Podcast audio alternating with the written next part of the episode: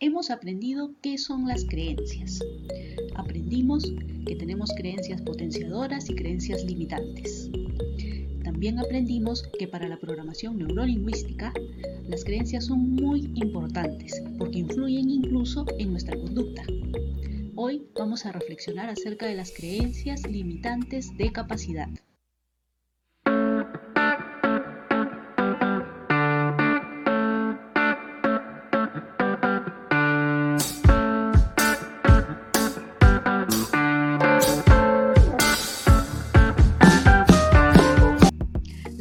Limitantes de capacidad son las que se relacionan con nuestra capacidad para hacer algo o lograr determinados objetivos.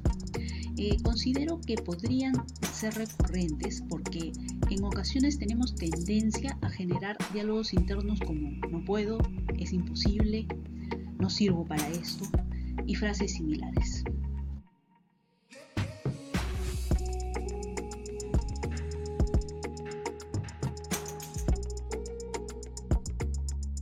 Señora, está solo un paso de ganar 10 mil dólares. ¿Qué hará con ese dinero? Invertir en un negocio.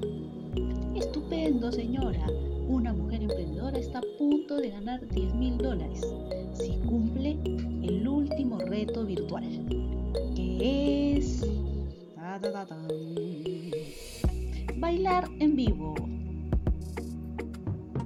Ay no, ¿por qué justo tiene que ser bailar? Hace 20 años cuando salí a bailar en la fiesta de la escuela, se me rompió el zapato y todos se burlaron de mí. Desde esa noche no pude bailar nunca más. Señora, ¿me escucha? Solo tiene que hacer unos pasitos de baile para ganar el gran premio.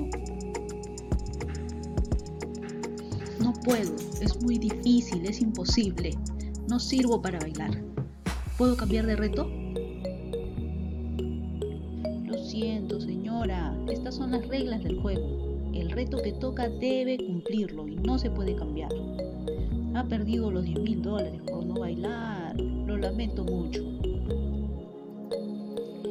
Un punto que considero importante respecto a las creencias limitantes de capacidad es uno de los postulados de la programación neurolingüística que dice, todos, sin excepción, tenemos la capacidad necesaria para aprender aquello que no sabemos y que queremos saber.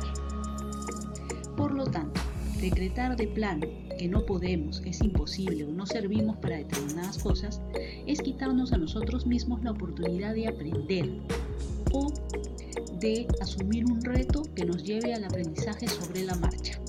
Cuando empezó la pandemia, tuvimos que adaptarnos al trabajo virtual.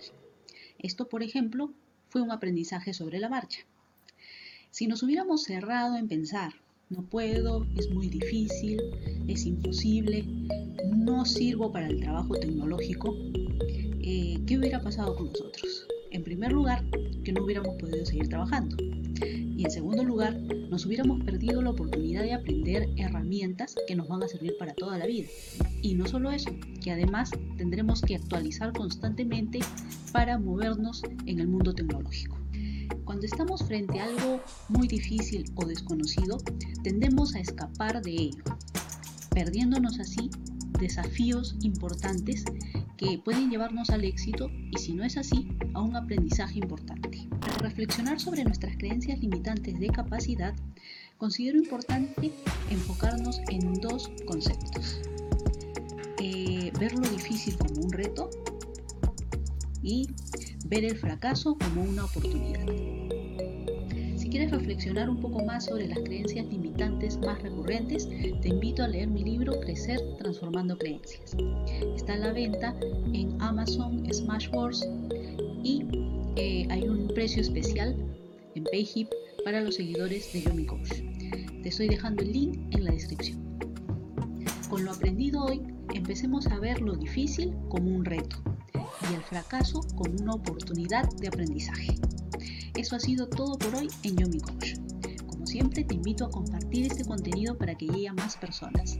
Asimismo, puedes seguirnos en YouTube como Motivación Yomi Coach, en nuestros canales de podcast como Yomi Coach. Y si te gustan las frases reflexivas y motivadoras a diario, te invito a seguirnos en nuestra fanpage arroba Yomi Coach.